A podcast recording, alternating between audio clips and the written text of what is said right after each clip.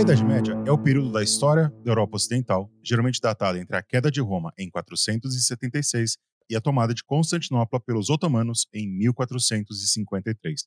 O Ocidente medieval foi uma civilização diferente da Antiguidade Clássica e dos tempos modernos. E como o período era visto pelas camadas mais populares da sociedade, é isso que vamos entender nesse episódio do meu, do seu, do nosso podcast sobre história medieval, o Medievalíssimo. Taking on water.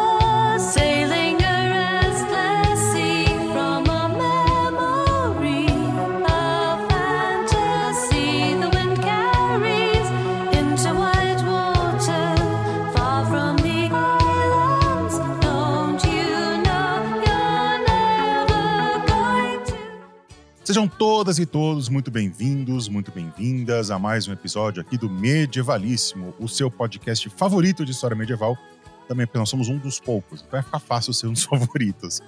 É, hoje nós vamos falar sobre a história medieval vista de baixo, ou seja, nós vamos falar as camadas mais populares, como que se dá essa relação entre os, o andar de cima e o andar de baixo, por que, que no nosso imaginário a gente acha que todo mundo na Idade Média ou era muito rico ou era muito pobre, né? Ou todo mundo era rei, ou era todo mundo camponês ferrado. E para isso, eu conto com o retorno aqui, o meu prazer de receber de novo o professor substituto de História Medieval e Antiga lá da UFSC, o meu, o meu, o meu xará, Bruno Marconi. Olá, Bruno, tudo bem com você? Olá, Bruno. Olá, ouvintes do Medievalíssimo. É um grande prazer estar aqui com vocês novamente para falar um pouquinho desse campo que foi a minha pesquisa de doutorado, né, a história vista de baixo medieval. E aí nós vamos bater um papo aqui sobre o que é história vista de baixo, toda essa é, esse recorte que é, é bem da, da escola dos análises, assim, né? É, tem diálogo muito grande com a renovação historiográfica que os análises propuseram lá na década de 20, de 30, é, mas mais talvez é, tenha ganhado mais impacto a partir da década de 60 e 70, né, com a nova história social e com novas reflexões advindas de novas demandas mesmo da, da sociedade é, no mundo inteiro, eu diria. Né? Isso foi, é, foi disperso e foi apresentado enquanto questões referentes a novas formações globais, né? como, por exemplo, os processos de decolonização da África e da Ásia, né? mas também vinculados à ascensão de novos movimentos sociais na década de 60 e 70, que quiseram ter representados os seus antepassados na história também, identificar como esses movimentos se encontram é, no passado, aí o passado como um todo, né? No tempo como um todo. Aí é tudo, né? Não dá para ser só uma, só uma parte, né? Exato, exato.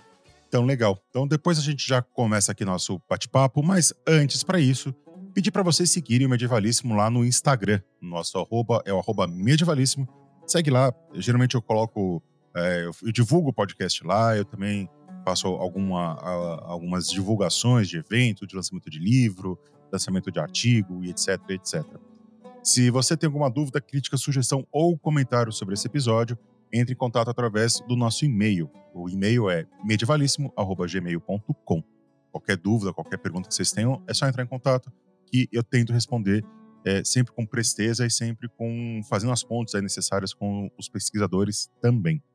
E se você quer é, participar você quer é, se conectar com quem ouve e gosta aqui do Medievalíssimo, nós, nós, temos um grupo de WhatsApp, é o grupo dos Medieval Offers. Vai lá seguir eles, o link está na descrição aqui desse episódio. E se você gosta do Medievalíssimo, quer que ele se mantenha no ar e produza cada vez mais conteúdo para você e para os outros, é, pense em apoiar e em financiar o nosso pequeno podcast aqui. Para isso, você tem três opções básicas, que é o PicPay, o Pix e o Apoia-se. Os links e as informações estão todas na descrição aqui desse episódio.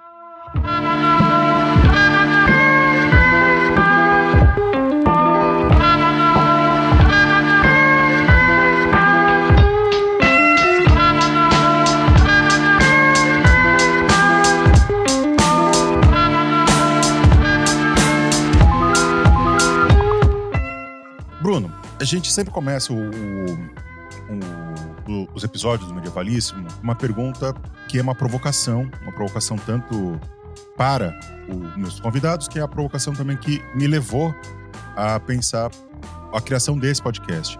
Que afinal, por que, que a gente estuda Idade Média? Como você já estudou, você já respondeu essa pergunta no episódio 47, que é o da, sobre as cidades medievais, eu gostaria de mudar um pouquinho a provocação e perguntar por que estudar a Idade Média vista de baixo? Essa é uma pergunta é, muito, é muito boa, e perguntas boas costumam ter várias respostas, né? Eu costumo. Eu gosto de sempre seguir por esse caminho, né? Uma resposta muito fácil, se eu pudesse cravar para você aqui uma frase pronta e responder, significa que talvez a pergunta fosse muito óbvia, né? E o bom de perguntas boas é que a gente consegue desenvolver e repetir vários pontos de vista, né? Primeiro, por que estudar a Idade Média especificamente vista de baixo? Isso requer uma pergunta anterior, né? Por que estudar história, que foi que a gente já conversou? Por que estudar história vista de baixo? E isso parte de um pressuposto de que a história ela não é um monopólio de grupos dominantes. Eu acho que a gente tem que começar com essa, talvez essa afirmação tão categórica, né? é, pessoas comuns também fazem parte da história. Pode ser que isso seja uma obviedade para muitos dos que ouvem, dos que nos ouvem hoje, mas talvez não seja tão óbvio assim. Durante muito tempo não foi tão óbvio assim. Né? É, muitos a gente já deve ter visto em textos clássicos, e não sei se os ouvintes ou até meu xará Bruno aqui já leu algum tipo de afirmação como essa de povos sem história, né? De povos que não deixaram nenhum registro, então eles não têm história. Muito uma, um pensamento um tanto da, da, daqueles primeiros historiadores do século XIX, vinculando a história escrita, a documentos escritos. E que, bem, a escrita não é lá uma, uma prática que era democratizada durante muito tempo da história. Né? E aí, onde é que ficam as pessoas que não escrevem? Onde é que ficam as pessoas que não deixam seus registros? E a, outras perguntas vêm a partir disso, né? Geralmente, quem deixa os registros são pessoas de classe dominante, são pessoas que dominam a arte da escrita, que dominam a prática da escrita e dominam a manutenção daquilo que se escreve, inclusive destruindo aquilo que não nos, não nos interessa, né? É... Tendo dito isso, onde fica a história daqueles que foram derrotados? Onde fica a história daqueles que não fazem parte das estruturas de poder? Né? É... e que tipo de história a gente quer contar? Eu acho que é isso um pouco. Eu acho que é, a história vista de baixo ela nos permite um olhar para o tempo, para a experiência histórica, é mais complexo, mais plural e, além de tudo, mais democrático também. Né? Nós vivemos numa sociedade democrática, né? até segunda ordem, espero, espero que consigamos nos manter em uma sociedade democrática, né? apesar de todos os perigos que nós passamos aí nos últimos anos, né? Ainda estamos uma sociedade democrática e sociedades democráticas têm demandas. E muitas dessas demandas é, enfim, uma delas é de olhar para o próprio passado e enxergar como nós chegamos até aqui. E de repente aquelas narrativas tradicionais vinculadas aos é, é a, a esses detentores de poder não são mais tão suficientes assim, né? E com isso nós podemos chegar a essas demandas. Por que estudar a história vista de baixo? Pra, tem uma frase do Jim Sharp, num livro que o Peter Buck organizou, que é para provar que nós, que não nascemos com colheres de prata em nossas bocas, também temos um passado e também fomos responsáveis para chegar onde nós chegamos. Né? Então, acho que essa, esse é um pouco o objetivo da história vista de baixo. E por que medieval? Bem, é, a, a, Idade Média, enquanto uma construção historiográfica, né? Esse período que foi uma de mil anos, que foi dividido dessa maneira pelos historiadores a posteriori, né?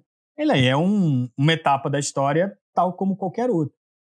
E ela está presente no nosso cotidiano de várias formas, né? É, tanto na, na, naquilo que a gente já conversou lá no outro episódio, muitos colegas aqui no Medievalíssimo já falaram, né? Que é as continuidades das estruturas medievais, mesmo aqui no Brasil e tudo mais.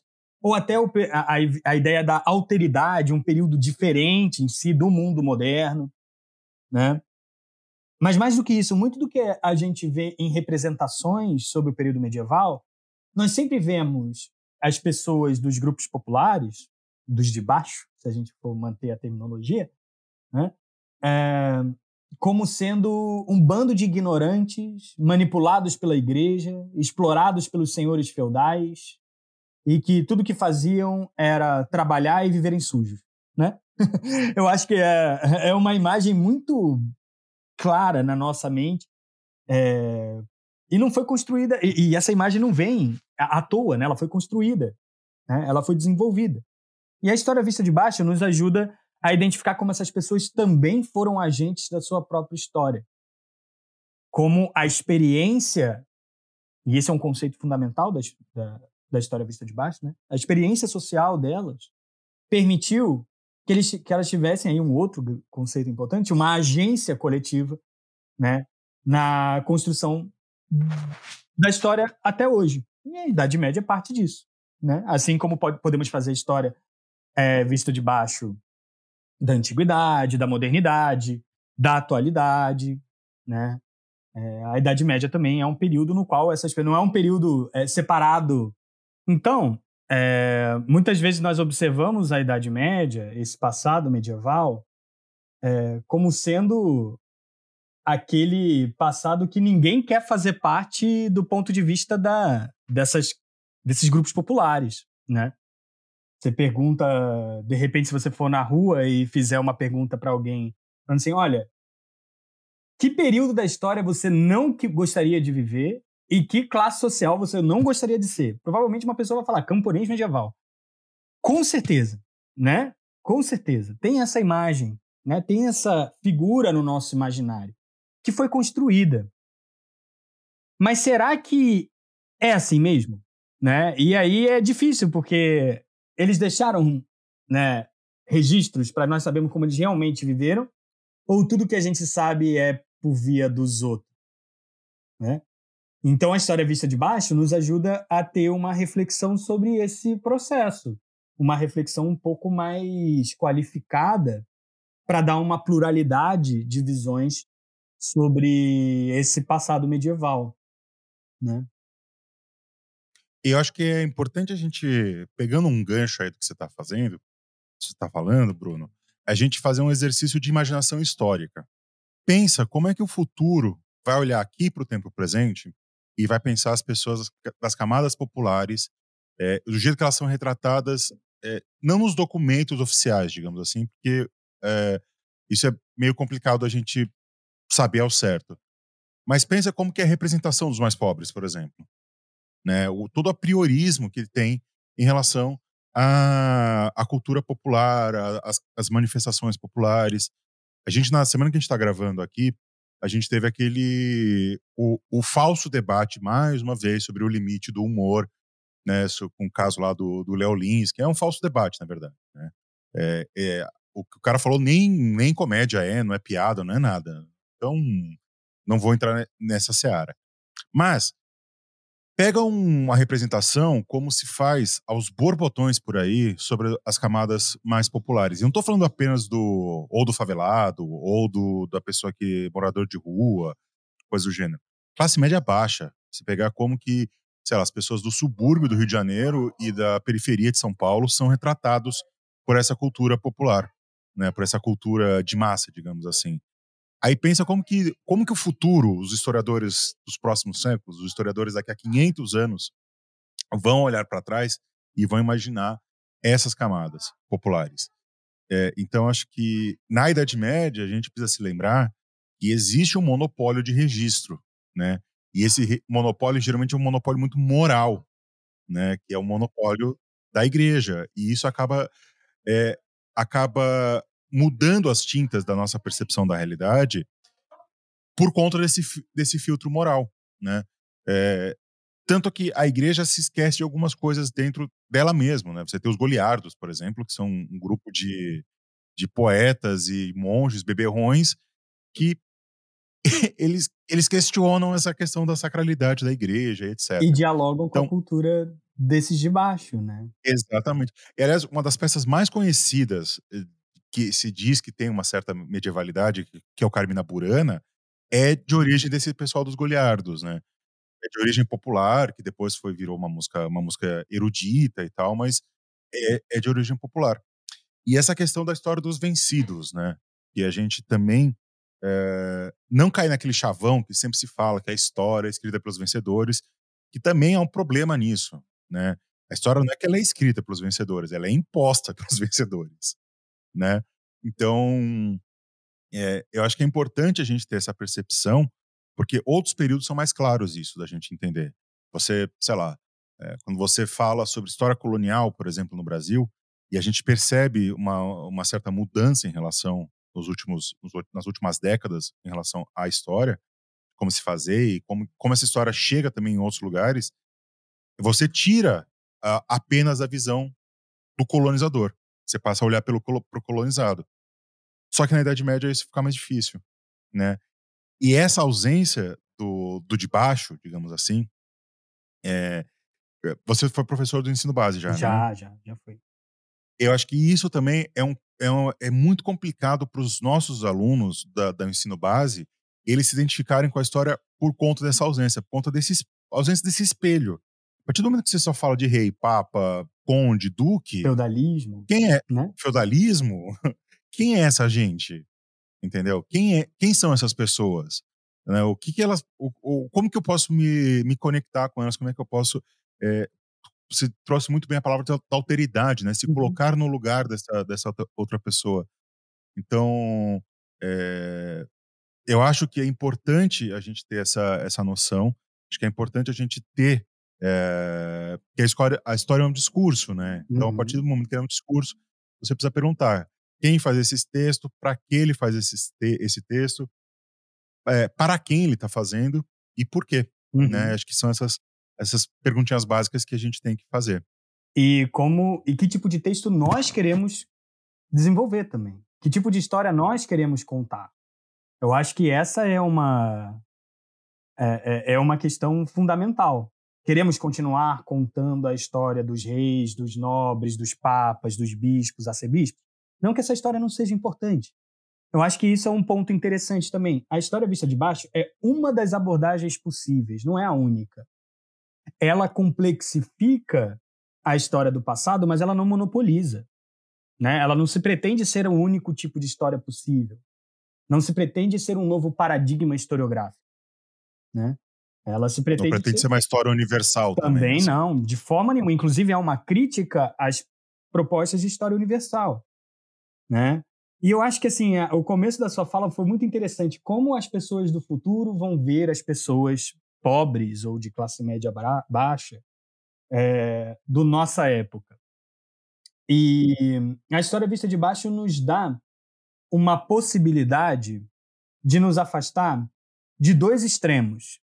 O primeiro é de considerar o passado feito por um bando de ignorantes. Não, porque nós, no mundo moderno, é, temos acesso ao conhecimento, estamos na internet, né? temos livros, temos imprensa, temos universidades, então nós conhecemos racionalmente como é que é o mundo. O passado ele é ignorante, né? Então, essa tem uma visão bastante pejorativa e negativa do que esse passado medieval, no caso, né? mas não precisa ser só medieval, mas medieval, no caso, ele pode representar. E o outro lado é uma visão meio condescendente, de tadinhos, eram tão explorados, tadinhos, eram tão é, é, manipulados pela igreja malvada, que está sob a cabeça deles, cobrando seus impostos, e nada que eles faziam era além de trabalhar, trabalhavam, trabalhavam, trabalhavam, e a gente vai ver a carga horária de trabalho anual de um, de um camponês medieval é bem menor, o, di, o número de dias trabalhados é bem menor do que no mundo capitalista. Aí você começa a se perguntar quem é que é o explorado, é. né? Quem é que campo, é o explorado? O, um camponês medieval trabalhava menos do que um funcionário da Amazon hoje, Com certeza. E que um... É muito menos, que um entregador do iFood, por exemplo. Sim. Né, que é uma categoria que virou um exemplo do, daquele processo que nós chamamos de uberização, né? E que não à toa tem cada vez mais se organizado e reivindicado seus direitos. E a história vista de baixo nos ajuda a olhar tanto para esse camponês medieval quanto para esse entregador do iFood e considerá-los também agentes da sua própria história. Para além de. É, é, não é negar a exploração, né? E não é negar que essas pessoas estão dentro de um sistema ideológico e de um sistema, de uma estrutura de poder, né? Mas é encontrar é, o quanto essas estruturas de poder nunca são totais e totalizantes. Elas sempre possuem frestas, elas sempre possuem é, capacidades desses grupos populares, dessas classes dominadas, desses subalternos aí, é, tem conceitualização para qualquer sabor teórico que você escolha, né? É, como essas pessoas enxergavam o mundo, né? E como essas pessoas agiam no mundo. Eu acho que a história vista de baixo nos ajuda muito a refletir por esse caminho. E que, para a Idade Média, nós vemos tanto no âmbito rural, né, os camponeses tradicionais, que a gente sempre fala dos camponeses como é, o exemplo principal desses grupos populares medievais, e não à toa, a sociedade medieval é tipicamente agrária, né? mas não só no campo, como também nas cidades, que foi o meu tema de doutorado, né? Foi meu objeto de pesquisa no doutorado e, inclusive, a gente já tem até um, um, um episódio sobre cidades medievais, né? Eu fui estudar exatamente os artesãos, a terminologia que eu usei foram os mesteirais portugueses, né? E como eles atuavam politicamente e como eles atuavam nas frestas e nas tensões e que eles conseguiam constituir uma certa identidade coletiva, ainda que seja totalmente heterogênea, né? para que eles pudessem fazer ações coletivas, né?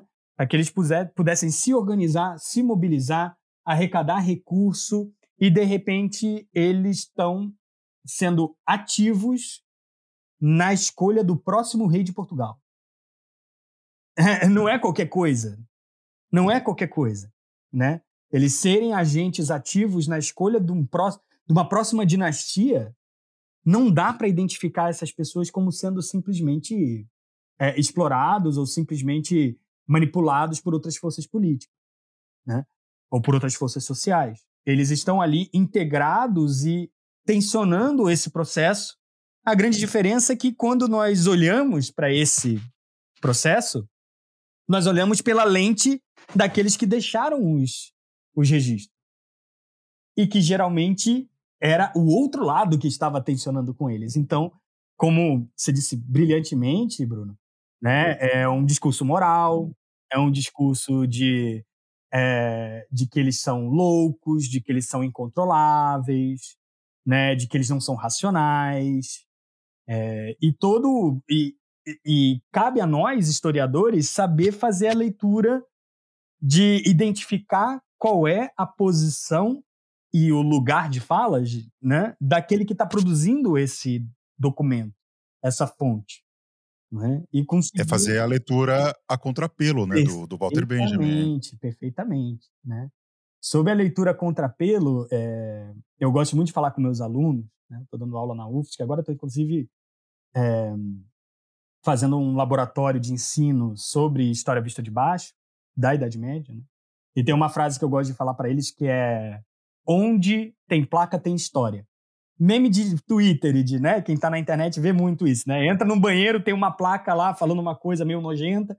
Aí você fala: "Hum, alguém já fez isso nesse banheiro e botaram essa placa aqui para dizer para não fazer, né?" Se é uma preocupação, Se é uma é porque... preocupação é porque alguém tá fazendo, né? Tendo esse tipo de visão, nós conseguimos olhar, por exemplo, as regulamentações medievais sobre o trabalho, tanto no campo quanto na cidade, e pensar para que eles estão regulamentando isso? E ver como talvez isso tenha sido uma estratégia contrária de certos grupos, muitas vezes populares, né? de tentar romper com certos, certas estruturas de poder, né? certas estruturas de dominação e de exploração. E aí a lei, a autoridade precisa deixar registrada de que não pode fazer aquilo. O não, quando afirma demais que não pode fazer aquilo, significa que as pessoas faziam, né? Então esse é um tipo de olhar que o que você levantou muito bem e é uma terminologia que eu uso, né? O de escovar a história contra pelo. É, eu tenho, eu participei de uma de uma live do canal do Meridiano é, sobre um, sobre esse tema né? E quando eu citei a questão das, da história contra pelo, a professora Aline Dias da Silveira, ela fez uma metáfora que eu sempre uso depois disso, que é com um bichinho. Quem tem animal, né, vai escovar o pelo do animal. Quando você escova é, na mesma direção que cresce o pelo, é bonitinho, o animal fica lá, né? É tranquilo, é, fica bonitinho, brilhoso, né? Fica brilhante, tudo mais. Agora tenta escovar ao contrário. Vai sair poeira, vai sair é, sujeira. Né? Se você escola, escova o bichinho a contrapelo, vai sair dali um montão de coisa que a gente tradicionalmente quer esconder. Então, Walter Benjamin, nessa terminologia, ele fala que o, o nosso papel, como historiador, é um pouco fazer essa escovação a contrapelo. Porque escovar no, no para deixar o pelo da história brilhante e bonito e que seja e que sirva como um discurso de autoridade para quem já está no poder, a gente já faz há 200, 300 anos. Isso já é feito, né? A, o grande desafio é fazer o contrário disso. E é difícil, Exato. mas dá para fazer. É muito. Mas dá para fazer. É, essa coisa da, da placa me lembrou uma anedota meio que não tem a ver com a Idade Média, mas tem a ver com temporalidade mais afastada.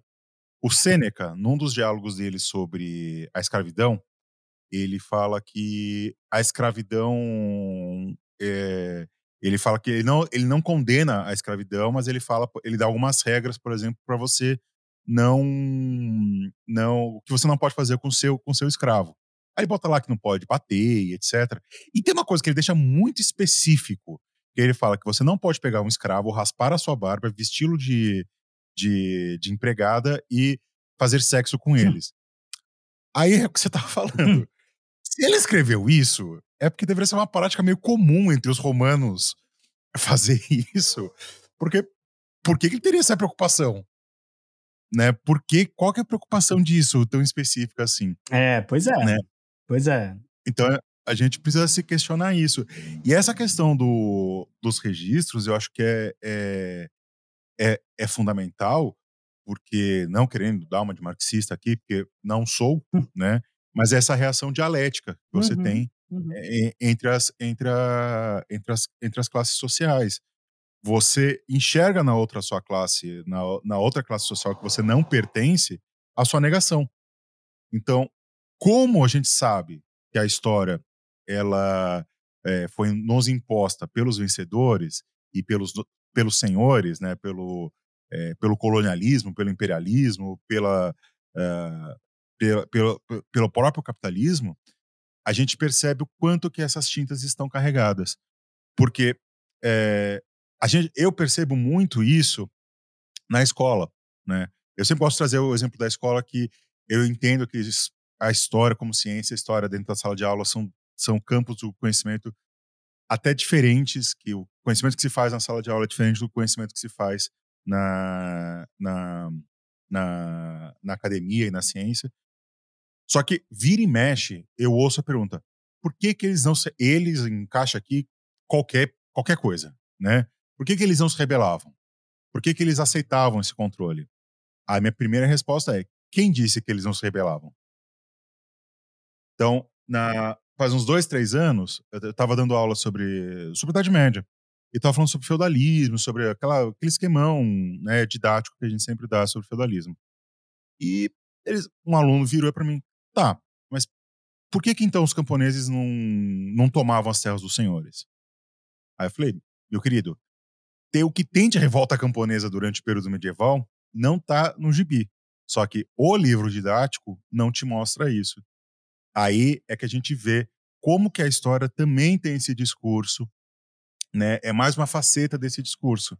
E aí não é só na, no livro didático, mas é na cultura popular, na cultura de massa, onde uh, o que é valorizado é sempre o, o cavaleiro andante, né? O cavaleiro não sei o que lá, mas o ajudante do cavaleiro, ele, como você falou, é visto como um coitado, ah, uhum. tadinho, uhum. que pena dele.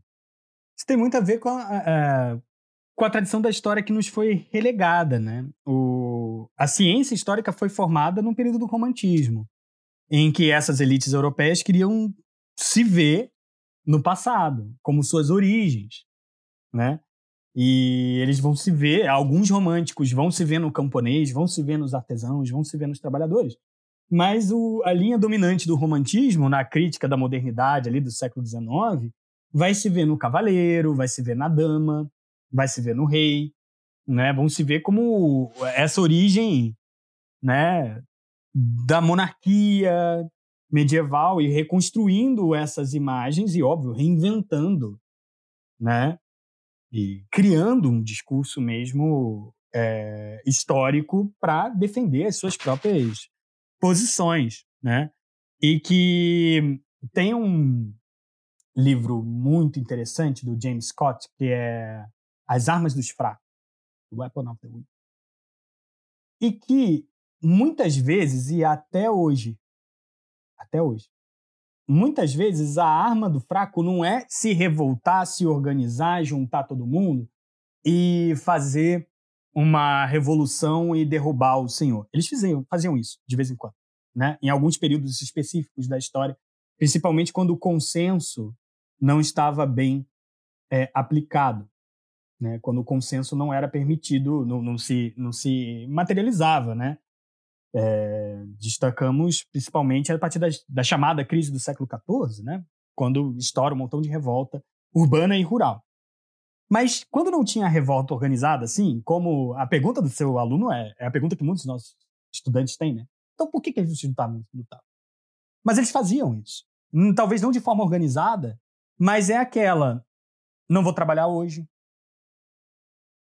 é, vou, por exemplo, fazer um boicote a uma determinada taxa que o senhor me cobra. Né? Vou fazer greve.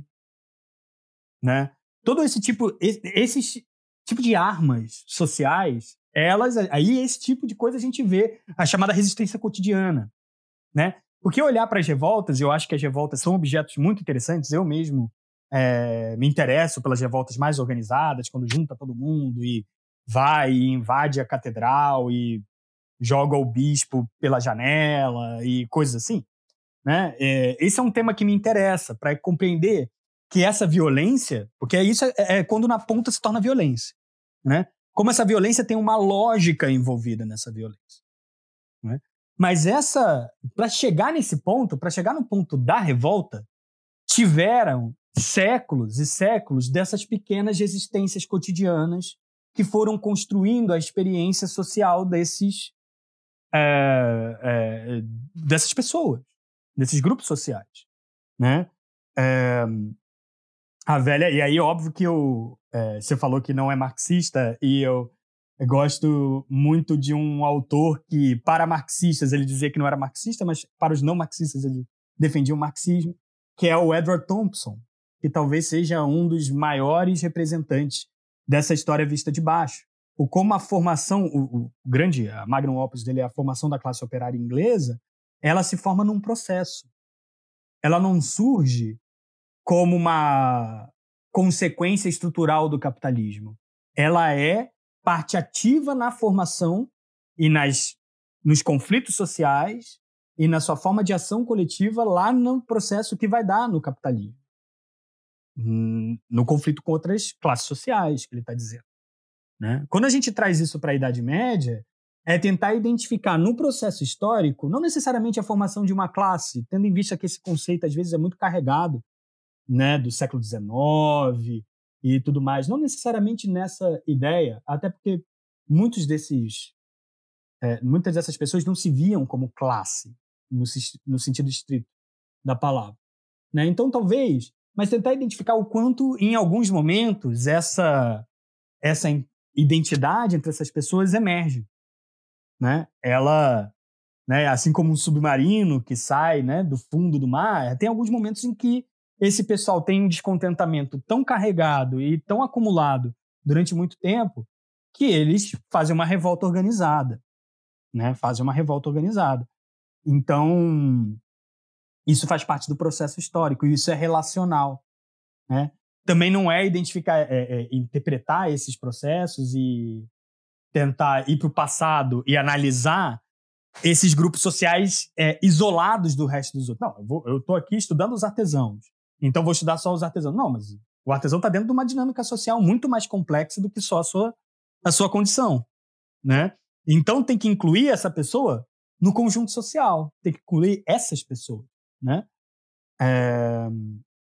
Cabe dizer que isso nos auxilia também para abrir a análise para outros grupos para além do conceito econômico de classe e grupos populares, né?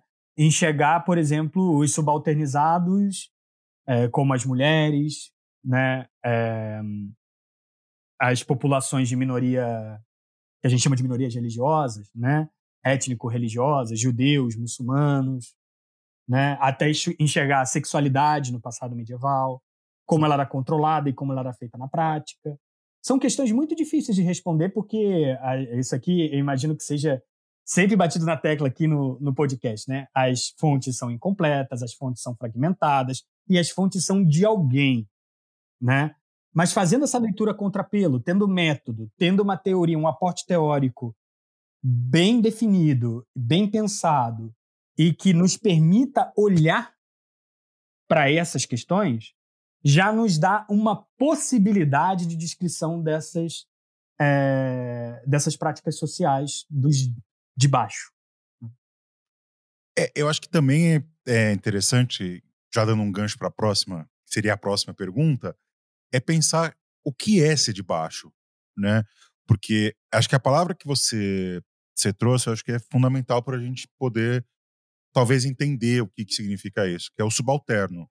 Porque a gente poder, poderia falar também entre dominadores e dominados, opressores e oprimidos, mas essa questão do subalterno é um recorte que eu pelo menos até onde é, vai os meus conhecimentos sobre isso, ele é uma chave excelente para a gente entender o que, que é esse de baixo. Porque se a gente bater na tecla só do camponês, né, de novo, é uma leitura extremamente materialista sobre isso. Né? É, é achar que a história da humanidade se resume à história de classes e o choque entre elas. É, só que se você pegar, por exemplo, uma, uma rainha, né, que é uma faz parte da nobreza, dependendo do período que ela tiver e da região que ela tiver, ela vai ser uma subalterna, né? Ou seja, mesmo a pessoa que parte da parte da nobreza, parte é parte da nobreza, tem seus privilégios, etc. Também tem essa questão da subalternidade, porque afim ao cabo ela não tem os mesmos é, os mesmos direitos, os mesmos privilégios, as mesmas, a mesma posição social. É, é por aí a chave de entender quem é os de baixo é a subalternidade, Bruno? Eu acho que tem várias camadas esse debate. Eu acho que ente entender essas diversas camadas é essencial. E para a Idade Média, me parece que o conceito fundamental para a gente entender é exatamente essa palavrinha que você usou, privilégio, né? A sociedade medieval e a gente, a gente, eu vejo meus alunos tendo um certo tipo de dificuldade para enxergar isso, né? Ela não é ela é muito diferente da nossa sociedade atual, né? Temos que pensar que nós somos frutos do conjunto de revoluções liberais, Revolução Francesa, Revolução Inglesa, Independência dos Estados Unidos, somos, um, somos resultado do Iluminismo, somos resultado desses conflitos durante o século XIX, do século XX, é, de debates sobre democracia, república, e dentro disso tudo tem um certo, um, certo conceito que muitas vezes é, é dispensado por grupos é, políticos atuais, que é o conceito de direitos humanos. Todas essas revoluções que eu falei aqui, todos esses processos históricos que eu comentei, eles partem de um pressuposto de que todos nascemos iguais, independente de gênero, de raça, etnia, né, de sexualidade, né? Existe uma certa igualdade, nem que seja só jurídica, nem que seja todos somos iguais perante a lei, né? Mas existe essa ideia da igualdade, todos nascemos com os mesmos direitos. Isso foi uma crítica a um modelo que os revolucionários do iluminismo chamaram de antigo regime, que era um modelo social de privilégios. Né? Então, nascer durante a Idade Média na nobreza te dava uma série de privilégios. Que tipo de privilégios eram esses? Eu acho que o principal aqui, e que me parece que é a espinha dorsal do sistema social predominante, e aí vai mudar de uma região para outra, vai ser bem específico, dependendo da temporalidade e tal. Mas me parece que a espinha dorsal é a questão da cobrança de impostos. Né? Óbvio que tem outras, outras questões envolvendo privilégio. Mas quem é da, da nobreza não paga uma série de impostos. Porque não é a sua função manter essa sociedade. Né? Não é essa a sua função, através do seu trabalho, que essa sociedade se mantenha de pé. Essa é a função de quem? Dos laboratórios, né? dos trabalhadores. A função da nobreza é guerrear e manter a defesa dessa sociedade. Né? Então ela não paga uma série de impostos. Quem paga? Aí é que vem, essa é uma primeira chave que a gente pode levantar sobre a reflexão de quem são esses de baixo. Né? Essa rainha, apesar dela estar. Tá, ela tem poder. A rainha tem poder, mas é um poder subalterno à autoridade do homem. Né? Então, existem vários estudos, e tem um conceito muito interessante que é o conceito de reginalidade, que é o poder da rainha. Né? É... E que ela tem uma condição de subalternidade. Mas eu não sei se eu consideraria ela como parte dos de baixo, pelo fato dela ter uma posição de poder ainda que inferior a, por sua condição feminina, ser inferior a um homem e sendo baseado muitas vezes, né, a autoridade emana do homem, do rei, e o poder quando ela exerce, ela exerce enquanto esposa do rei, né? É, tendo isso em vista, eu acho que seria é, um salto muito grande colocar aquela mulher que trabalha e que revende legumes na praça da cidade de Lisboa depois das 10 horas da manhã, né, no mesmo campo que a rainha Leonor Teles, entende? As duas são mulheres, mas elas têm condições sociais muito diferentes, né? Então, é...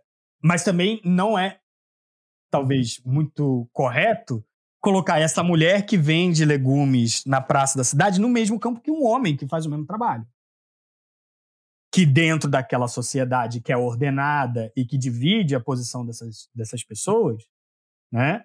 É, mulheres e homens têm posições sociais diferent, diferentes e têm estratégias de navegar nessa sociedade de forma diferente. Né? É, o, o discurso opressivo é sempre como se fosse uma cebola, né? Exato, Vai ter camadas. Tem assim. várias camadas. É. Tem várias. É. Então, assim, é, por exemplo, uma terminologia que é muito utilizada é, falar sobre uma aristocracia urbana nas cidades. Né? Ou uma outra terminologia que usam, que é a oligarquia, que são aquelas famílias tradicionais de ou proprietários de terra que não são nobres, ou de um, grandes comerciantes, que são quem manda na cidade há muitos anos, há muitas décadas, é a mesma, são as mesmas famílias que ficam ali se revezando e se reproduzindo no poder. Né? E, do outro lado, tem todo mundo que não faz parte dessa oligarquia. Né? Que tem uma terminologia muito clara para a Idade Média castelhana, né, em Castela, em Leão, é, em Aragão, que é o comum, que vira comunidade, né? De onde vem a palavra comunidade. E que esse comum, óbvio que ele é muito heterogêneo, né? Também esses de baixo, a gente não pode simplesmente chegar. Ah, os de baixo agiam de uma determinada maneira. É, a história vista de baixo é uma certa abordagem. Né? Então, a gente não pode acreditar que o ourives, que é uma posição que mexe com pedras preciosas, mexe com ouro, é uma posição de prestígio, tem me o mesmo lugar social que um açougueiro, que era que mexia com sangue, que era considerada uma profissão impura. Mas e quando o açougueiro se junta para o ourives para fazer uma revolta? É aí que é, pega, eu, né?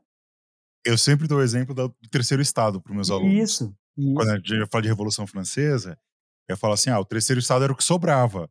Só que o terceiro estado cumpre 95% da população da França. E achar que isso é homogêneo é, é, é um erro conceitual. Exato, né? exato. É um erro conceitual. Então, assim, existem várias formas de abordar essa história vista de baixo, essa história dos subalternos. É, eu acho que é importante a gente identificar que todas essas terminologias que a gente está usando aqui, história vista de baixo, por exemplo, ela vem de uma certa tradição historiográfica. História dos subalternos vem de outra tradição historiográfica. Não é que elas são opostas entre si, não é que elas são é, é, paradigmas conflitantes, né? São é, visões conflitantes da história, mas elas têm objetos, métodos e teorias diferentes, né? Quando eu penso em história vista de baixo, eu penso nessa tradição que eu comentei aqui, da, por exemplo, da escola marxista inglesa. Então eu penso em Hobsbawm, Thompson, Rodney Hilton, né? Quando eu penso em história dos subalternos, eu vejo mais uma tradição é, vindo dos estudos indianos. Por exemplo, a Spivak, que tem aquele livro famoso, Can the Subaltern Talk? Né? Podem os subalternos falar? Né? Speak, né? Can the Subaltern Speak? Enfim, é, são tradições historiográficas que têm aportes e, e visões diferentes sobre a história né? mas que elas podem muito bem se complementar em, nesse objetivo de olhar para o passado e dar cores diferentes, né? e dar é, posições diferentes, tendo sempre em vista é, a conflituosidade social, as diferenças de privilégio, as diferenças sociais que são típicas daquela sociedade. Então, enxergar uma, por exemplo, a história vista de baixo hoje, se a gente fosse fazer uma história vista debaixo do tempo presente e falar é, dos precarizados, do pessoal que faz uberização, que está né, que tá no processo de uberização e tal, a gente tem que ver como é que é o sistema social brasileiro e como é que eles se enquadram lá. Dá para comparar, no sentido comparativo aí como método, com a Idade Média? Dá, mas contanto que nós consigamos diferenciar os modelos sociais que são totalmente distintos. Então tem que ter sempre aquele diálogo que a gente falou lá no começo entre identidade e alteridade, né? Como a exploração é dada na Idade Média é muito diferente. Por exemplo, um grande, uma grande reflexão que eu sempre coloco aqui, é, se a gente segue o caminho do Marx, o Marx ele vai dizer que essa pretensa igualdade jurídica que vem das revoluções liberais ela é uma forma de ideologia. Ideologia no sentido marxista do termo, que é inverter o que a sociedade realmente é. Né? Uma forma mental de inversão, para as pessoas não perceberem a exploração. Não é? Então a gente olha para a sociedade e a gente vê. Tem um discurso, todo mundo é igual, aquele discurso da meritocracia, né? Todo mundo tem a mesma oportunidade, né? E tal, e aí isso coloca na culpa das próprias pessoas o seu fracasso. Isso já é um termo capitalista em si. Quando a gente vai para a Idade Média, a desigualdade ela é parte do sistema. Então, quando a gente fala sobre essa ideologia medieval, que o George Duby vai chamar, que é o imaginário medieval das três ordens, não existe um discurso de igualdade. A desigualdade, ela é o próprio discurso ideológico do sistema. Então as pessoas já se olham e já se veem num, num sistema e já se consideram num sistema no qual a desigualdade é uma ordenação natural, uma ordenação praticamente é, dada por Deus. Não é isso?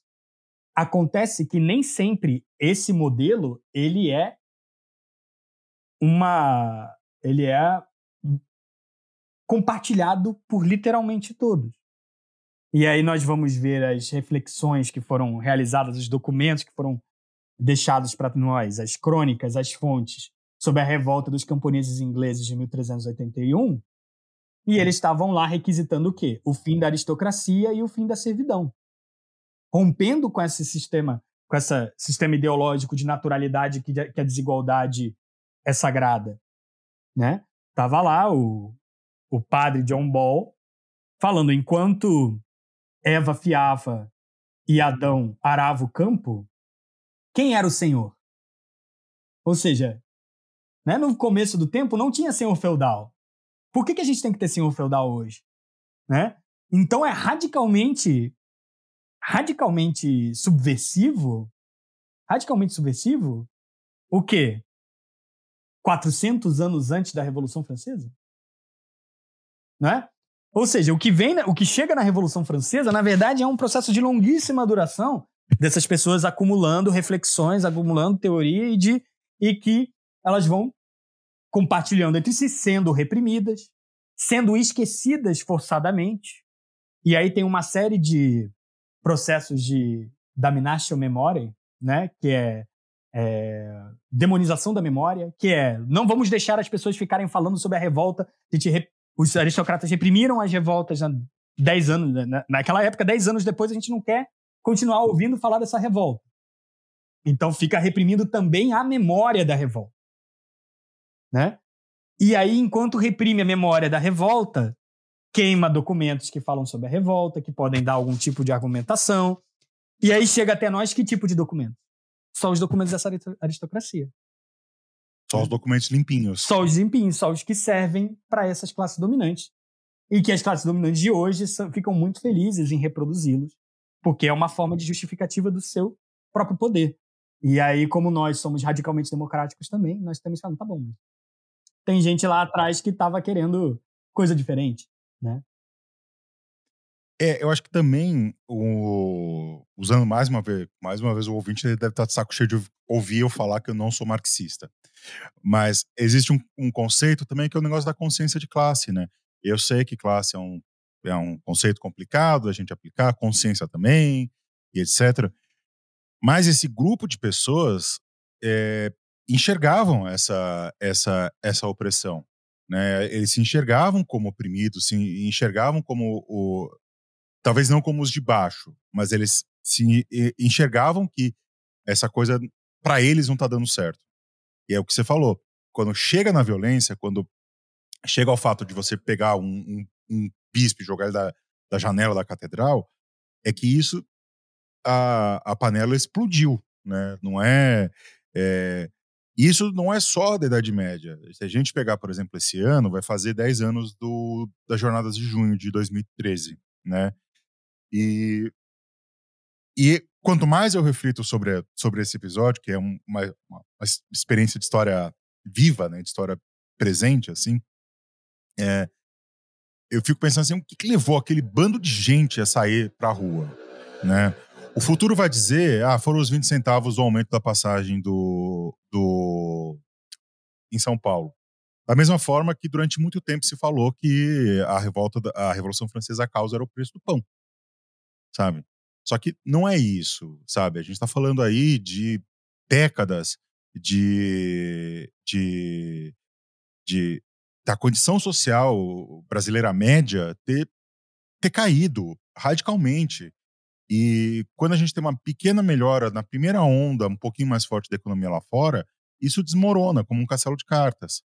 Então, é, por que, que a gente é muito, a gente acaba sendo muito mais tolerante com esse tipo de coisa, né? E acaba enxergando isso talvez por uma questão é, das fontes serem mais mais presentes do que com o passado, né?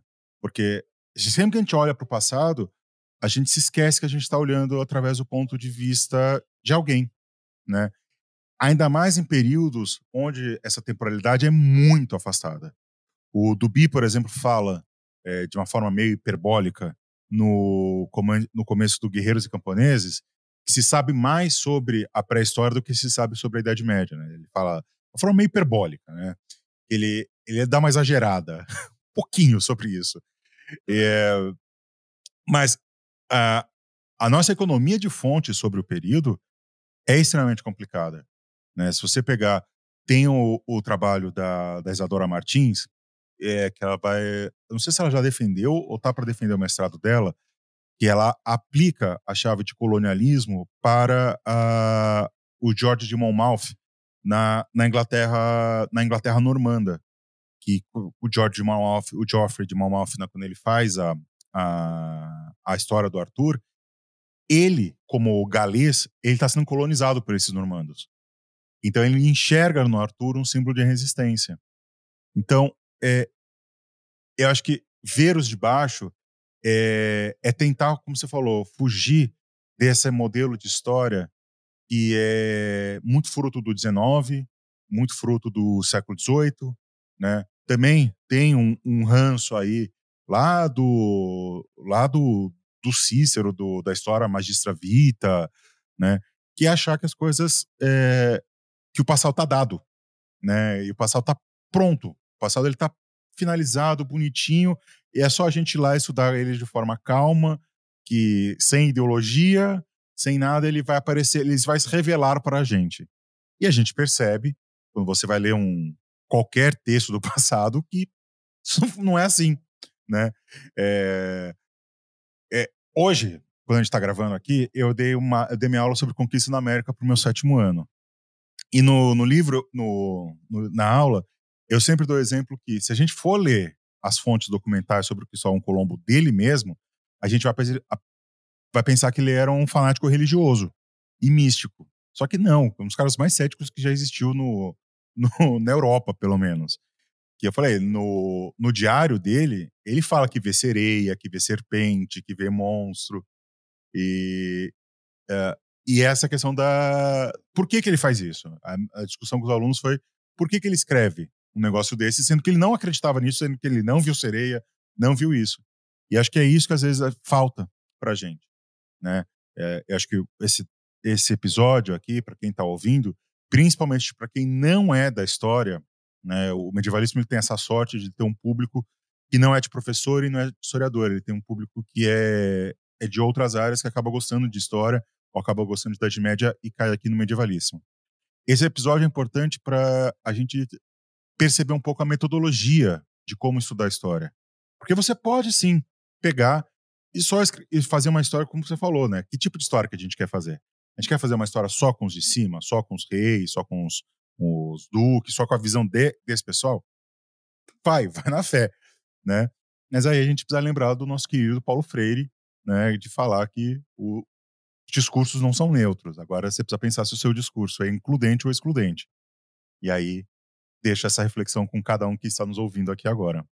Não, com certeza. E eu acho que apesar de você falar sempre, ah, eu não sou marxista e tal, me parece que tem um, um, um, discurso muito aí de que a nossa visão sobre a história também faz parte da luta de classe. Entende? Hoje, a forma que nós vemos o passado também faz parte de uma luta de classes. Se nós vemos o passado só pelo lado do senhor e não do escravo, que tipo de visão a gente tem do presente? Né? Então, esse é o primeiro ponto. Né? Olhar para o passado e com quem você sim, simpatiza. Né? Quando nós, aqui do Brasil, olhamos para a coroação de Charles III, de Carlos III, na Inglaterra, e nós nos identificamos mais com ele do que com o pessoal que estava manifestando do lado de fora, com falando não é meu rei, usando uma, né, uma, inclusive um cartaz que estava God Save the King, aí tá a imagem do Pelé.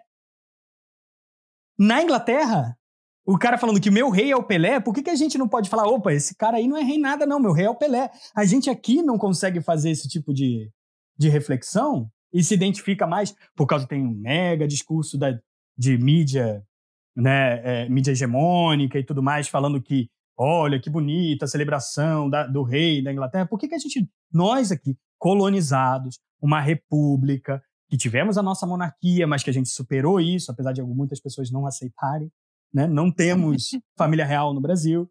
Né? Por que, que nós não conseguimos. É, família, de, família de real de nada. É, exato, é, família real de nada. Se nós olhamos para lá, por que nós não conseguimos identificar exatamente esse. É, essa, é, nos identificar com esses vencidos? Né? Eu acho que essa é uma reflexão muito importante que é, isso foi uma tensão e isso foi uma série de demandas que foi colocada pelos movimentos sociais no Brasil. E no mundo todo, mas no Brasil também. Né? Então, olhar para o passado medieval e enxergar que a revolta, que o momento em que eles vão para a rua e quebram tudo, e assassinam senhores, e jogam o bispo pela janela, na verdade, isso foi consequência de séculos que, que teve negociação, que teve tentativa de consenso, que teve tentativa de, ó, eu trabalho para você e você me dá proteção, né? E que isso é uma tensão social constante. Isso não é uma paz garantida, né? Isso é sempre um processo de negociação e renegociação dos, das fronteiras em que os grupos sociais que estão postos lá, eles vão agir. E muitas vezes os acordos que foram realizados não são cumpridos. E aí as revoltas estouram. Né? Então, acho que é, olhar as revoltas de junho, que está fazendo 10 anos esse ano, é, pelo prisma de. Então quer dizer que não teve neoliberalismo no Brasil e foram só 20 centavos, né? Ou olhar por. Nossa, como as cidades no Brasil ficaram tão caras tão rápido. Como o setor de serviços no Brasil ficou tão caro e negando o acesso a tantas pessoas. Como a polícia urbana no Brasil, no Rio de Janeiro e São Paulo, principalmente as duas grandes metrópoles, mas espalhadas pelo Brasil inteiro, são violentas com, é, com áreas e com territórios urbanos é, de periferia, né, subalternizados, se a gente quiser usar a terminologia. Lá no Rio de Janeiro, é, nós tínhamos ao mesmo tempo o pessoal na rua que era de classe média, que era é, tinha o pessoal que era contra tudo que está aí, tinha o pessoal contra a corrupção e que foram para um certo caminho político, tinha o pessoal dos movimentos sociais participando, partidos de esquerda com bandeiras e tudo mais, tudo na mesma manifestação, cabe dizer, tudo junto no mesmo lugar, no mesmo espaço, e que depois no processo histórico eles foram se esses grupos sociais foram se modelando com um processo histórico, mas ao mesmo tempo que isso estava acontecendo, tinha o pessoal da Rocinha perguntando onde estava o Amarildo, que foi um homem negro que foi desaparecido pela polícia carioca. Né? Ou seja, é muito complexo o processo. Por que, que a gente consegue olhar essa complexidade para a contemporaneidade e não consegue olhar essa complexidade para um passado medieval. Eu acho que esse é um trabalho do historiador também e que vale a reflexão para os nossos ouvintes e para os nossos é, tanto historiadores de formação quanto curiosos, interessados na história, né? É, que tipo de história nós queremos contar, né? E é isso. Se a história é uma luta de classe, se a história é um conflito constante, de que lado do conflito nós estamos? Né? Eu acho que essa é a reflexão. Ô Bruno, agora perguntando de uma forma mais, é, vamos dizer, mais objetiva, assim. Uh, a pessoa veio, ouviu o, o, o, o nosso, nosso episódio aqui, entendeu o que a gente quer dizer e ela quer estudar um pouco sobre, sobre isso. É, que fonte documental você sugeria para eles começarem a ler? Assim, alguma coisa que seja fácil, que esteja digitalizado, não precisa ser traduzido também, que também é dar, né, se vira um pouco também, né? É, então, existem fontes fáceis de fazer, tô exagerando, né? Fáceis é um pouco demais, mas assim, tem fontes mais evidentes de se fazer história vista de baixo, e tem fontes mais difíceis, que a gente precisa fazer aquele trabalho de história contra pelo, de ver onde tem placa tem história, né? de ver tudo aquilo, né? Eu acho que as mais evidentes são aqueles documentos com reivindicações populares. Eu vou dar um exemplo para você que eu usei na minha tese de doutorado. Durante. É, vou dar uma contextualização bem rápida para explicar que documento é esse que eu usei. No ano de 1383, no finalzinho do ano, o rei Dom Fernando de Portugal morreu sem deixar filhos homens. E sua única filha, devido a um conjunto de tratados resultado de guerras com Castela, era casada com um rei de Castela, Dom Juan de Trastevere. Então, a próxima rainha de Portugal deveria ser sua filha, que era casada com o rei de Castela. Resultado disso, a população de Lisboa, o que a gente tem de documentação é que a população de Lisboa se revoltou contra a ocupação de Portugal por um rei estrangeiro. Isso tem a ver também com a posição da rainha, que não era muito bem vista pelo povo, e tem questões mais profundas em relação a isso, né? Mas que, ao fim e ao cabo, eles selecionaram, escolheram um irmão bastardo do rei, que era mestre da Ordem de Avis, da Ordem de Cavalaria de Avis, que era Dom João, mestre de Avis. E, numa praça na cidade de Lisboa, eles escolheram o rei como. Escolheram Dom João como regedor e defensor do reino. Defensor contra quem? Contra os castelhanos, que estavam chegando para reivindicar o trono de Portugal em nome da rainha, né, Ana Beatriz. Resultado: essa população se organizou contra é, esse, essa ocupação externa. Só que no meio do processo, coisa de poucos meses depois, ou seja, é, a eleição dele como regedor e defensor foi em dezembro de 1383. Em abril de 1384, a gente tem uma petição desses, e aí no, o documento é bem claro, os mesteirais, ou seja, os artesãos, povoadores e moradores de Lisboa, que apresentam uma série de demandas de reivindicações para o regedor, para o Dom João, que não era rei ainda. Algumas delas estão é, diminuir a cobrança de impostos, participação direta no governo da cidade, no conselho, que era dominado ali principalmente pela oligarquia da cidade, os homens bons, os grandes comerciantes, proprietários de terra, cavalaria vilã, né? Eles queriam uma participação de alguém de Lisboa, não necessariamente mesteiral, mas de alguém de Lisboa no conselho do rei, aquele conselho privado que a gente vê no Game of Thrones, né? As pessoas lá.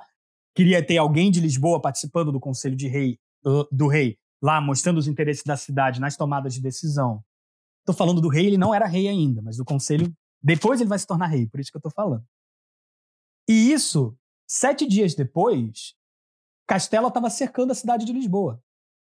O documento que a gente tem assinado é do dia 1 de abril. No dia 8 de abril teve o cerco da cidade de Lisboa pelos castelhanos. Aí eu te pergunto, o que, que eles estavam fazendo? Eles estavam apresentando ali uma agenda política. Resultado de um conjunto, de, de um processo de, de construção dessa consciência sobre como é, o que estava acontecendo né, eh, na, na política, tanto do reino, tanto uma questão geopolítica, de que tem alguém externo querendo ocupar, quanto numa questão política interna da cidade. Né? Tem a questão das aposentadorias também na, é, ali na, nesse documento. Né? Já? Não é aposentadoria no conceito que a gente tem hoje. aposentadoria, para hoje, é o período que você trabalha e você tem lá um direito de se aposentar. Aposentadoria, na Idade Média, é um privilégio que os nobres, nobres tinham de tomar aposentos. Tomar aposentos, que é o quê? Se eu sou um nobre aristocrata e vou na cidade do meu xará Bruno e quero tô passando por lá, eu posso requisitar ficar na casa dele. E ele tem que abrir a casa dele e me alimentar. E você imagina como é que os nobres agiam dentro da casa do povo.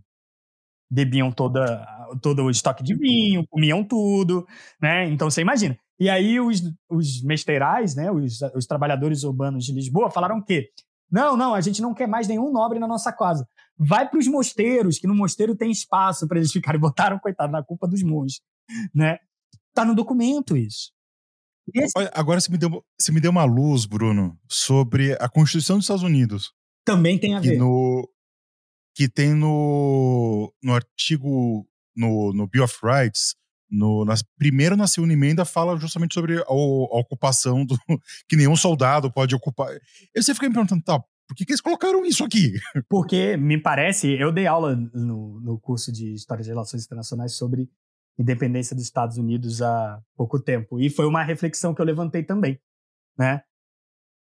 Parece algum tipo de direito senhorial medieval que se permanecia no reino da Inglaterra e era aplicado nas colônias, né? E que isso era visto como algo intolerável, né? Isso era visto como uma supressão do direito à privacidade, ao direito da moradia, né?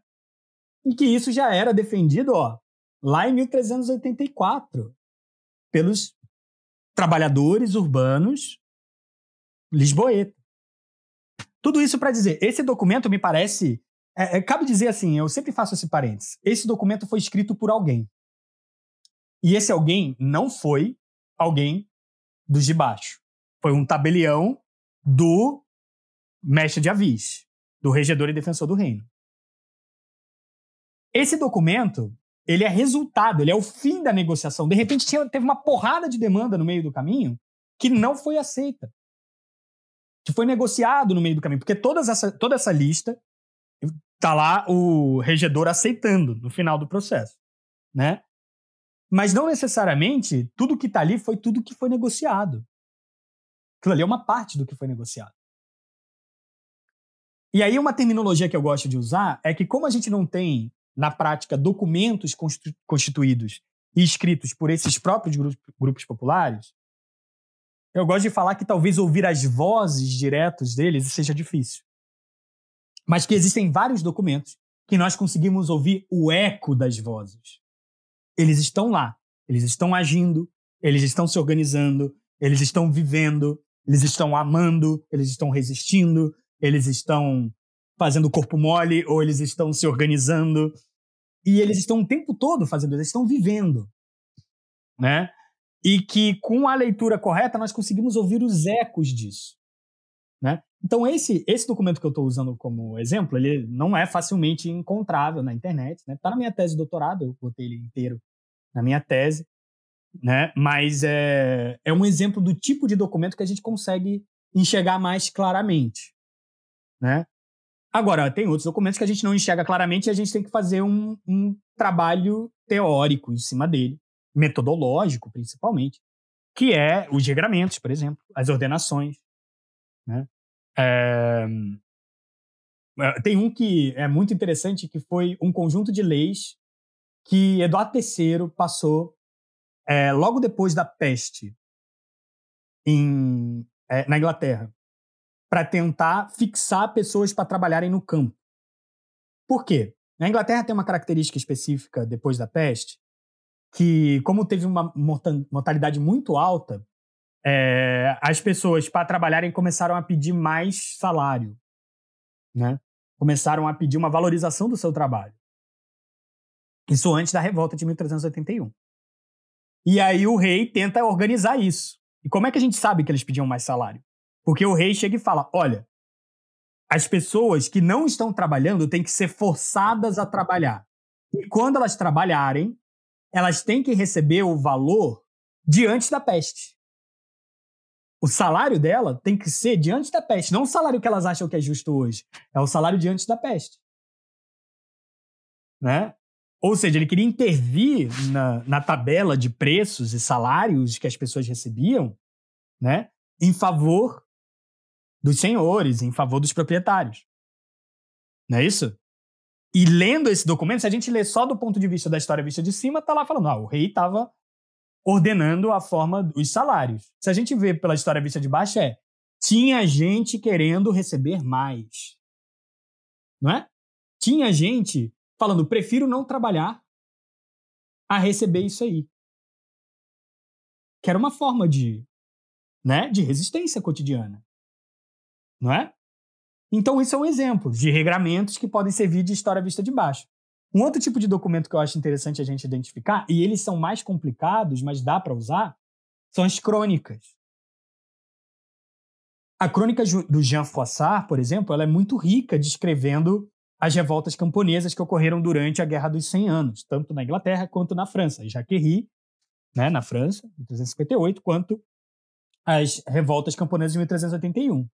Qual é o porém? O Jean Froissart, ele é um aristocrata, ou um cara que estava escrevendo para a aristocracia. Então a visão que ele tem desses camponeses é extremamente pejorativa, extremamente negativa. E o nosso olhar é conseguir identificar da onde naquela crônica a gente pode comprovar de alguma forma documental de que aquele processo aconteceu e ver o que, que é o Jean Froissart botando a ênfase na violência, na irracionalidade, na incapacidade deles verem a sociedade como a sociedade realmente se organiza, né? Aquele discurso de que os camponeses ingleses não queriam mais senhor nenhum, me parece que o tom que o Jean Froissart coloca na, na crônica é do tipo assim, olha que absurdo. Eles estão lá na Inglaterra pedindo igualdade. Que coisa mais bárbara, né? Que coisa mais né, contra os princípios que vocês aristocratas defendem, né? Mas ao mesmo tempo que ele fala isso, a gente pode levantar a chavinha, a questão. Então tinha gente lá pedindo isso? Pode ser um exagero do Jean Froissart querendo pintar essas pessoas como pessoas totalmente razoáveis, pedindo igualdade, que coisa absurda, né? Para a Idade Média é uma coisa absurda, né? Para esses aristocratas, né? Pode ser só um, um recurso retórico, né? Mas ali talvez tenha alguma nessa leitura contrapelo tenha alguma informação que possa nos servir para conseguir descrever é, esse tipo de sociedade. E, enfim, tem outros tantos documentos que a gente pode levantar. Tem tratados políticos, tem ordenações urbanas, tem leis, tem várias formas que a grande questão é o olhar que nós aplicamos. Né? A grande questão é como olhar isso. E que se a gente olhar com calma, os grupos populares, as classes dominadas, os subalternos estão lá, em algum lugar. Porque eles estão na sociedade. Né? Não conseguem ser apagados da sociedade. Né? E trabalhar com o que a gente tem. Porque não adianta nada a gente ficar é, chorando o, é um incêndio da Biblioteca de Alexandria, né? Que foi uma tragédia, mas, né? Aconteceu, a gente tem que trabalhar com o que nós temos. Muitos, muitos dos documentos dessas pessoas, referentes a essas pessoas, foram perdidos ou foram deliberadamente destruídos. Né? Mas ainda sobraram muitos também, mesmo que sejam dessas classes dominantes. Então é olhar esses documentos das classes dominantes com a visão e com a perspectiva daqueles que foram os dominados. Né? Eu acho que essa é a grande saída.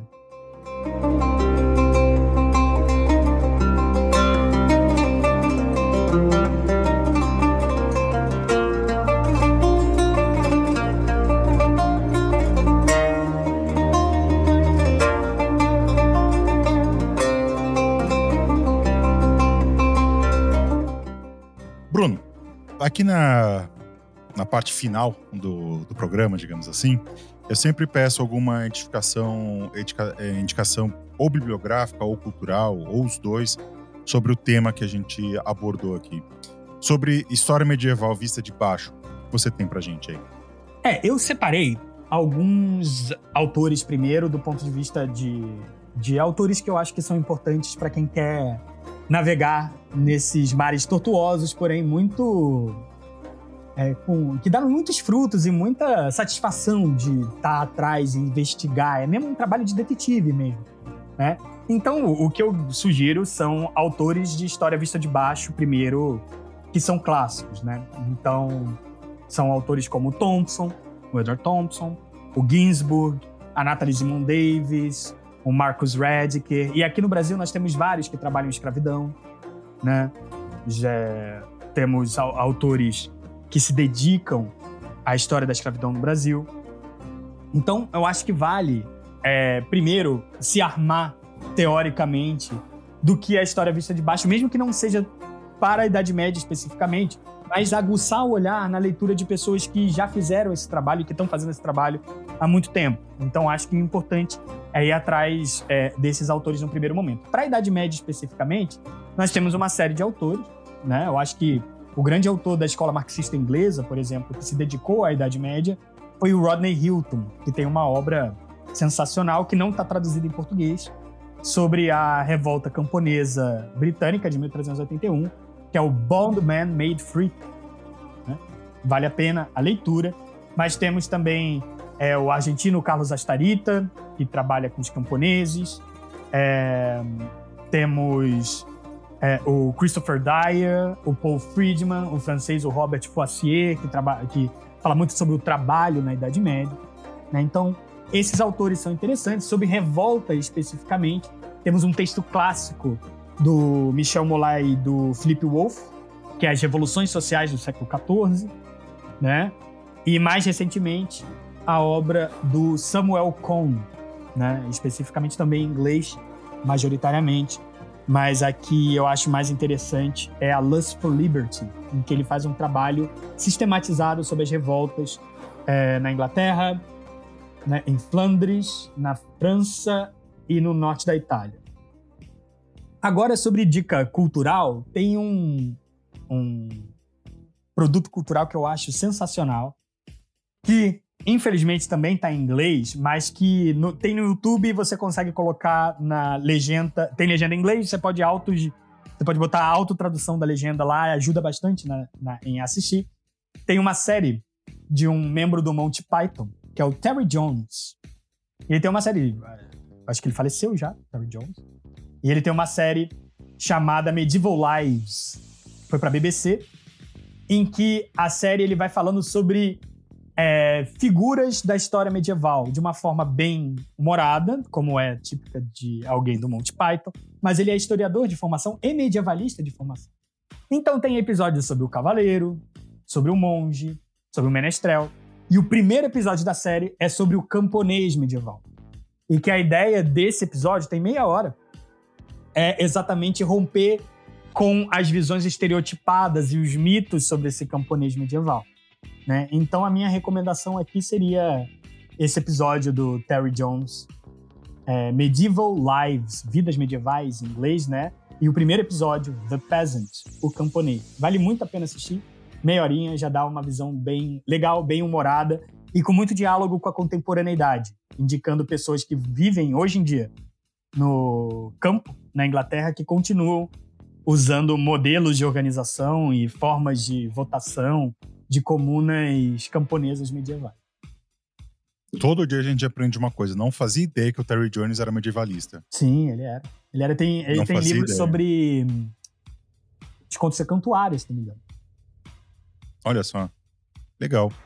As minhas dicas são muito na, na linha do Bruno aí, inclusive a, as duas, né? A, o meu, a minha indicação de livro é ler a Origem da, da classe operária inglesa do Thompson livro clássico da, da historiografia, não só apenas da historiografia vista de baixo, da história vista de baixo, mas como, como a gente pode.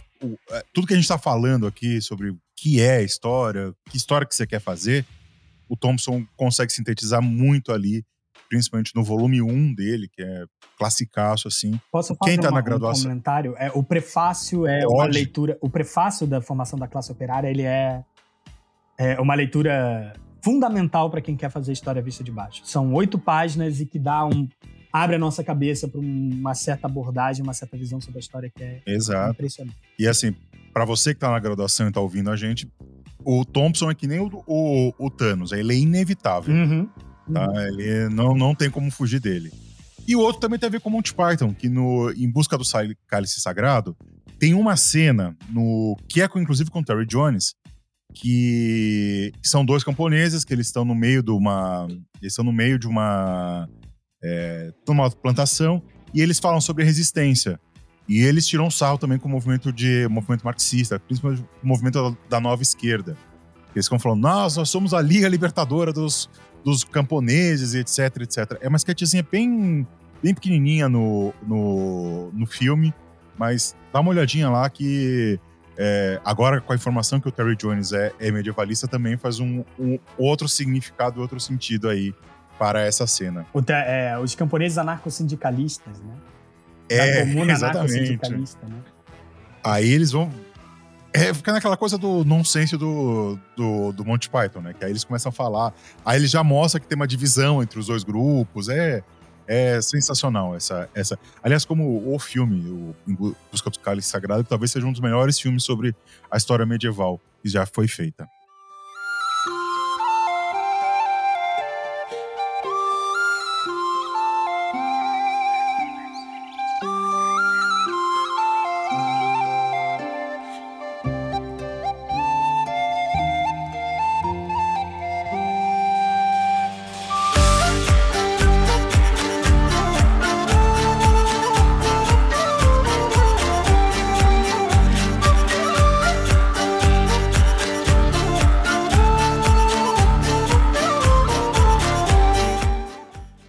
Agradecer muito mais, mais uma participação sua aqui. É, é sempre um prazer receber é, historiadores como você, que são.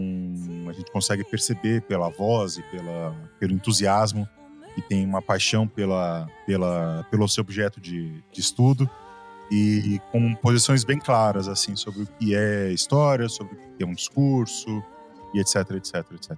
Prazerzão te receber mais uma vez aqui. Ah, eu que agradeço e gostaria, se puder, é, Bruno, posso fazer uma, um, uma convocação para o pessoal é, ir para os canais do laboratório que eu faço parte? Pode, claro. É, então, eu queria fazer a indicação aqui do canal do Lefama, o Laboratório de Estudos e Pesquisa de História Antiga, Medieval e da Arte, que é o laboratório que eu sou vice-líder. Nós temos alguns vídeos sobre revoltas, tanto na Antiguidade quanto na Idade Média. Quem fala sobre revoltas medievais é este que estávamos falando agora. Mas nós temos ciclo de estudos, temos somos bem ativos no YouTube, então tem mini cursos, tem vários temas que é, talvez interesse o público. Então, além, além disso, gostaria obviamente de agradecer ao convite, né? Fico sempre muito lisonjeado é, pelo convite do meu xará e também agradecer a quem ouviu-nos até agora e que se interesse por história vista de baixo. Faça boa história, né? façam boa história, façam histórias boas e sempre pensem que tipo de história nós queremos, nós queremos construir, contar. Né? O nosso passado, o discurso que nós construímos sobre o passado, ele ajuda a moldar o nosso presente e a pensar que tipos de futuros nós podemos construir né? Então tenham, façam boa história, façam uma história de, de forma responsável, né? Eu acho que é isso. Muito obrigado. Então era isso, meus amores. Espero que vocês tenham gostado desse episódio. Se você está ouvindo a gente pelo Spotify, deixa um. Tem lá um, uma parte agora no Spotify sobre interação e tal. Vai lá, deixa algum comentário, participa da enquete, que isso é bom para os algoritmos aí da vida. Nem sei se funciona, mas é bom sempre interagir com o que a gente gosta. Então é isso, meus amores. Espero vocês daqui a 15 dias no próximo Medievalíssimo. Um beijo, um abraço, um aperto de mão. E o resto é vida que segue.